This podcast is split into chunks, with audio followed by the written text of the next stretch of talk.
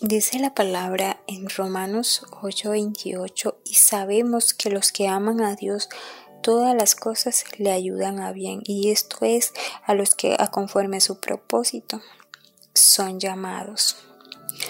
Creo que eh, voy a enfocarme en la parte A de este pasaje ya que lo hemos escuchado tantas veces, pero eh, es un pasaje que nos lleva a, a no vivirlo con la fe que deberíamos vivirlo, porque cuando a nuestra vida llega la prueba y la dificultad, nosotros nos olvidamos que todo lo que pasa, todo lo que sucede, nos lleva a un propósito divino con el Señor y que este propósito eh, en nosotros aumenta una fe, una paciencia que nos lleva a, a cada uno de nosotros a lograr la promesa.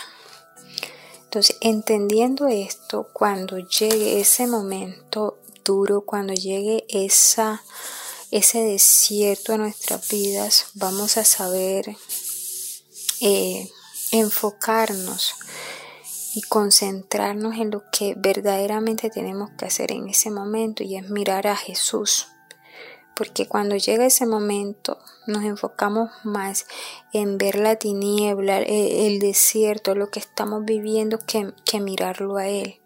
No entendiendo que lo que estamos pasando va a formar en nosotros algo bueno. Entonces, eh, ¿Qué quiero con este pasaje? Que hoy nos apropiemos de él y que cada día, cada día que pase y venga una dificultad porque van a venir, entendamos y atesoremos esto en nuestra mente y en nuestro corazón, que todo lo que viene va a ayudarnos a nosotros para bien, que nada de lo que está pasando nos puede derrumbar porque Dios es nuestra fortaleza. Dios lo está haciendo para mejorar mi vida y que es necesario pasarlo.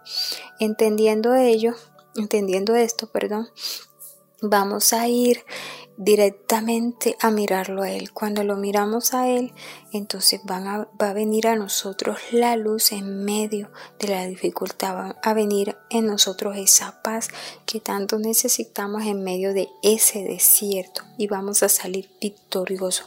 Porque si nosotros nos enfocamos más en el desierto, allí nos quedamos, allí empezamos a debatirnos y enojarnos incluso con Dios porque ¿por qué está pasándome esto?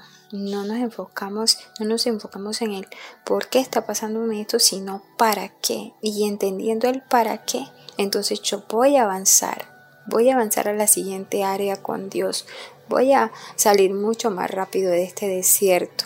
Y cuando Dios me muestre el para qué, entonces ya yo voy a caminar en esa dirección, porque si yo no camino tampoco en esa dirección, nuevamente voy a quedarme ahí. Es como cuando uno está en, en un grado, no puede pasar al siguiente grado si no aprueba el primero. Si yo estoy cursando sexto, no voy a pasar al séptimo si no, si no apruebo sexto. Entonces es necesario es necesario esto en nuestra vida, pero para ello es necesario entenderlo, entender el llamado, entender que Dios me quiere formar para cumplir ese propósito divino.